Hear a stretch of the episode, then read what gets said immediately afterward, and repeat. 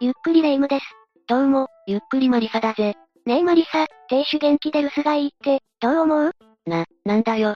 レ夢ム、突然どうしたいや、お友達のお姉さんがそんなこと話していたのよ。わはん、いわゆる倦怠期ってやつだな。そうみたい。夫婦なんてそんなものなのかしらまだ、倦怠期くらいなら、全然マシじゃないかえどういうこと亭主病気で死ねばいいなんて、実行してしまったりな。ええそこまで思うわけないじゃない。いや、旦那を次々と毒殺してしまった殺人集団がいたんだぜ。何それ詳しく聞かせて。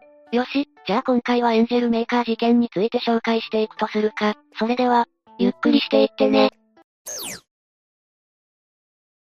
で、そのエンジェルメーカーって、素敵なネーミングは何なのまあ、そう焦るな。それはおいおい解説するぜ。お願いします。時は第一次世界大戦まで遡るぜ。随分昔の話なのね。そうなんだ。この事件は前代未聞の猟奇的殺人事件として、歴史に残り、今なおその真相や多くの謎が解明されていないんだ。そ、そんなすごい事件なの呪われた村と称された小さな田舎町で起きたこの事件は、14年間で計162名の死者を出したんだ。う、嘘でしょ。まあ、今の時代では考えられない事件だよな。どこで起きた事件なの ?1915 年に始まった第一次世界大戦の中、ヨーロッパのハンガリーのナジレブという小さな田舎町で起こったぜ。ハンガリーって、あまりピンとこないわね。ハンガリーはヨーロッパ中部、ドナウ川中流の盆地を占める内陸国で、小麦とウモロコシジャガイモの大産地、牛羊の牧畜も盛ん。人口は約1000万人。北海道と四国を合わせたくらいの比較的小さな国だぜ。ふむふむ。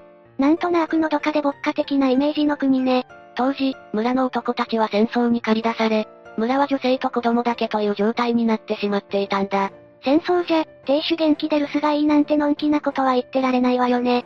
そんな中、村に捕虜収容所が建てられ、多くのロシア兵が捕虜として収容されるようになったんだ。ロ、ロシア兵なんかイメージ良くないなまあ、そう言うなよ。そのロシア兵の面倒を村の女たちが見ることになったんだ。捕虜とはいえ、お世話はしなきゃならないわよね。ところで当時のハンガリーは、男尊女卑の傾向が強く、男たちは皆、威張っていたようだぜ。日本もそんな時代があったわよね。特にナジレブという田舎町は封建的で、父親が強制的に結婚相手を選ぶことが一般的だったそうだ。望まざる結婚なわけか。一方、捕虜となったロシア兵は捕虜ということもあり紳士的で優しかった。う、うん。それで激しい戦時中ということもあって、旦那がいつ戻ってくるのか見当もつかないし、そんなに好きでもない威張った旦那が戦死しても別に構わないと、女たちは思ったかもしれないぜ。ま、まさか、そこに捕虜として突然優しくてイケメンの男たちが収監されたんだぜ。つ、つまりお世話をしているうちに、女たちは捕虜のロシア兵とできてしまったんだ。なーにやっちまったなー。レイム、クールポコは、人古いぜ。まあ、女性たちのストレスは相当溜まっていたんだろうな。それにしたって、ありえないわよ。まあ、戦時に行っている旦那のことなんかお構いなし。今でいう不倫という常時に女たちは夢中になったわけだぜ。旦那さんたちは、祖国のために戦っているのよ。とにもかくにも女たちは、その快楽に溺れてしまい、収集がつかなくなってしまったんだ。中には一人のロシア兵を複数の女たちで共有した例もあったみたいだぜ。それからどうなったのやがて、第一次世界大戦は収束を迎え、旦那たちは次々と帰国、捕虜たちも祖国へ帰っていった。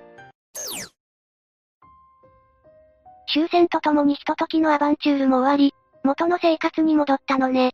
いや、村の男たちも女たちも、元の鞘には戻らなかったぜ。えどうしてなぜなら、戦争へ行った旦那たちは、戦場で常に人となり合わせの日々が続いたため、PTSD を患ってしまうんだ。 PTSD ってなんだっけ心的外傷後ストレス障害のことで、戦争や自然災害、交通事故、監禁などで強いストレスを受けた後に起きる精神障害だぜ。戦争は殺戮の繰り返しだからね。少し前に起こった湾岸戦争から帰国したアメリカ兵も、この症状に悩まされたそうだ。そうなんだ。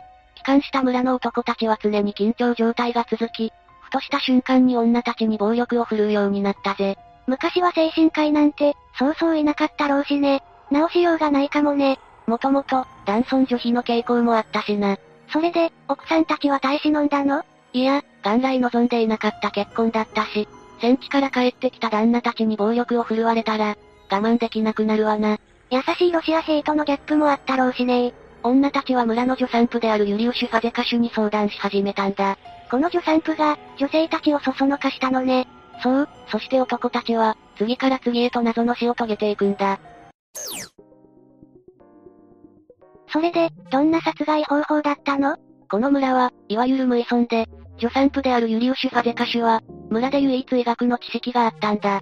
なるほど、それで彼女はすぐに即死というものではなく、致命傷にならない程度の毒を盛ることを女たちに提案し、自らその毒を製造し販売していたんだ。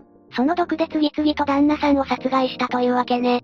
この毒というのは、猛毒のヒ素のことで、瞬く間に女たちに売れていったぜ。ヒ素なんだか聞いたことあるわね。ヒ素は元素の一つで、黄色ヒ素灰色ヒ素黒色ヒ素の3つの変態があって、常温では固体だぜ。何に使うの科学的性質は輪に似ているんだけど、化合物は毒性が強くて、殺虫剤や薬剤などに用いられているほか、近年では合金や半導体の材料としても重要なんだ。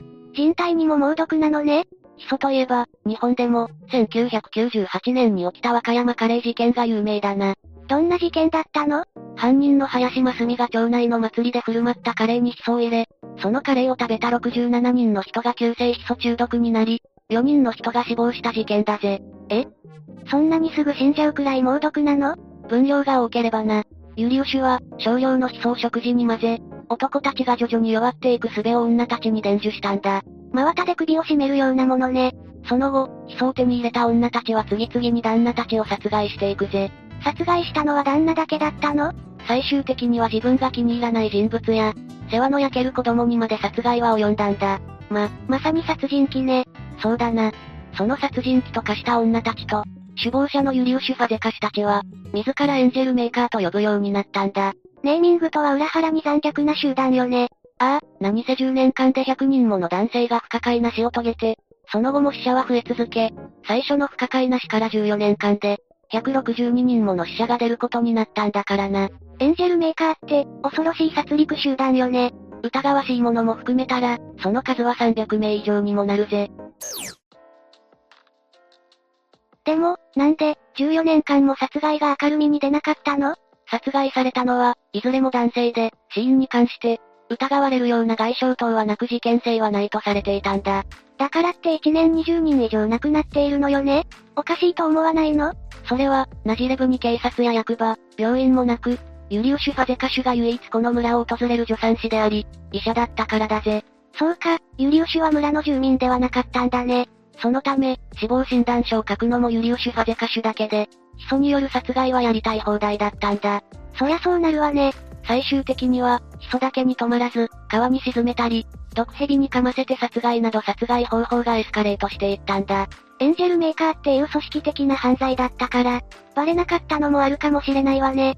彼女たちは定期的にユリウシュの元に集まり、殺害計画を立てていたんだ。人を殺害することが平然とできるようになってしまうなんて、本当に恐ろしいことだわ。大勢の犯行だから、罪の意識も軽減されて、感覚も麻痺してしまったのかもな。そしてついにこの不可解な事件が発覚することになるぜ。 14年も発覚しなかったのに何があったの状況からすると、エンジェルメーカー内の女性の誰かが裏切らない限り、この事件は表沙汰にはならなかったはずだよな。そうよね。メンバーの誰かが密告したのなかなか勘がいいな。不可解な死から15年経った頃に警察に匿名の手紙が届いたんだ。それはエンジェルメーカーのメンバーだったのそう、それは女性メンバーの一人である。砂防夫人が自分の命の危険を感じて、警察に告発したんだ。その夫人も殺されると思ったわけね。その告発で初めて警察が捜査に乗り出し、エンジェルメーカー事件の真相が明らかになっていくぜ。あまりにも遅すぎたけどね。まずエンジェルメーカーの中の一人が逮捕されたんだ。そこから芋づる式に逮捕されていくのね。その通り。逮捕された女性が他の女性のことを警察へ自供。その女性がユリウシュ・ファゼカシと、エンジェルメーカーのことを笑いざらい喋るんだ。いよいよ事件が暴かれていくのね。ユリウシュ・ファゼカシはそのことを知ると、仲間にそのことを伝えに行ったんだけど、尾行していた警察に仲間もろとも逮捕されたぜ。それこそ一網打尽ね。こうしてエンジェルメーカーの不可解な事件は終焉を迎えたぜ。逮捕者や市販ユリウシュ・ファゼカシはどうなったの逮捕されたのはエンジェルメーカーの38人全員だぜ。メンバーって38人もいたの。それでどう裁かれたのその後の裁判で8人が死刑、7人が終身刑の判決を受け、残りのメンバーもそれ相応の刑を受けたぜ。首謀者のユリウシュは当然死刑よねユリウシュ・ファゼカシュは、捕まるべきなのは自分だけじゃない。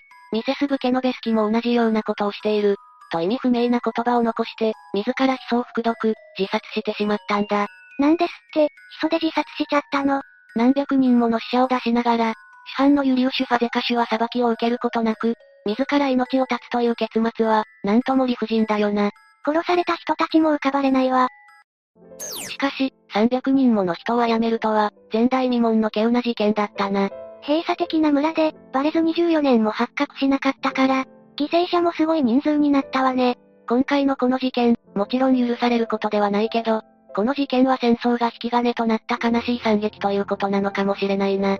確かに戦争がなければ、こんな事件も起きなかったし、不平不満はあったにせよ、人々は平穏な生活を過ごしていたはずよね。 21世紀になった今でも、世界のどこかで常に戦争は起きていて、戦争そのものもそうだけど、その裏ではいろんな悲劇が繰り返されているかもな。この世から戦争がなくなることを願ってやまないわ。というわけで今回はエンジェルメーカー殺人事件について紹介したぜ。それでは、次回もゆっくりしていってね。